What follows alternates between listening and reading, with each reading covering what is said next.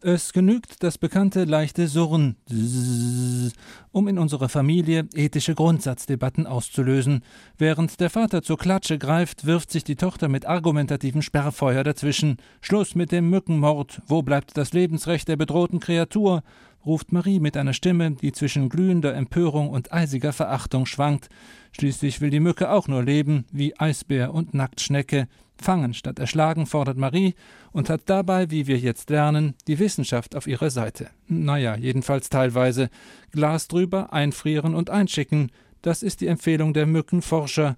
Und auch wenn wir zugeben müssen, dass die Mücke dabei in der Regel an Unterkühlung stirbt, tut sie das wenigstens für einen guten Zweck, den Mückenatlas. Dieser Mückenatlas ist eine der Errungenschaften, mit der die wunderbare Welt der Wissenschaft unser Leben zu erleichtern versucht was allerdings bisher in der Welt der Laien ebenso unbemerkt blieb wie mutmaßlich in der Welt der Mücken.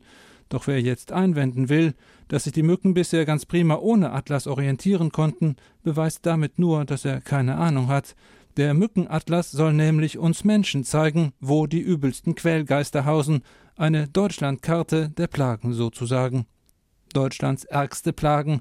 Wenn wir dieses Anliegen der Wissenschaftler zu Ende denken, liegt es auf der Hand, dass die Warnung vor Mücken hier nur ein eher harmloser Anfang sein kann. Wenden wir uns zum Beispiel der Politik zu, sehen wir schon aus München Horst Seehofer hektisch winken.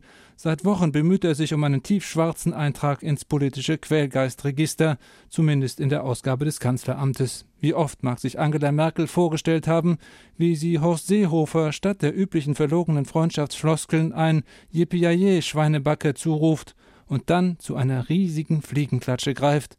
Aber vielleicht will sie ja aus einer rhetorischen Mücke keinen politischen Elefanten machen. Doch nicht nur Horst Seehofer lässt die asiatische Tigermücke blass aussehen auf der Hitliste der schlimmsten Plagen in Deutschland. Kandidaten gibt es in allen Lebensbereichen, die Baustellen auf der A7, der dauergrillende Nachbar, die sogenannten Service-Hotlines, die arglose Kunden in endlosen Warteschleifen in den Wahnsinn treiben, das Fernsehprogramm im Allgemeinen und im Besonderen natürlich die Volksmusik. Wer einmal einen Abend mit Wildecker Herzbuben und Kastelruther Spatzen durchlitten hat, dem drängt sich der Eindruck auf, dass Einfrieren und Einschicken eine zu milde Methode sein können. Wir sehen, bei der Plagenprävention stößt die Methode mit dem Wasserglas bald an ihre Grenzen. Umso wichtiger bleibt die anwendungsorientierte Forschung, und hier müsste sich die Wissenschaft neue Ziele setzen.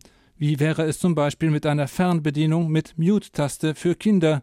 Ein Knopfdruck und lästige Grundsatzdebatten mit dem Nachwuchs, zum Beispiel über den Tierschutz, wären beendet.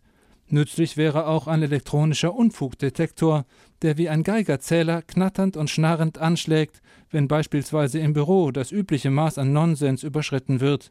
Hier bleibt für die Forschung noch ein weites Feld, wobei als Richtschnur eine alte Indianerweisheit dienen sollte. Erst wenn die letzte Mücke erschlagen ist, werden wir merken, dass andere Quälgeister mindestens genauso nerven können.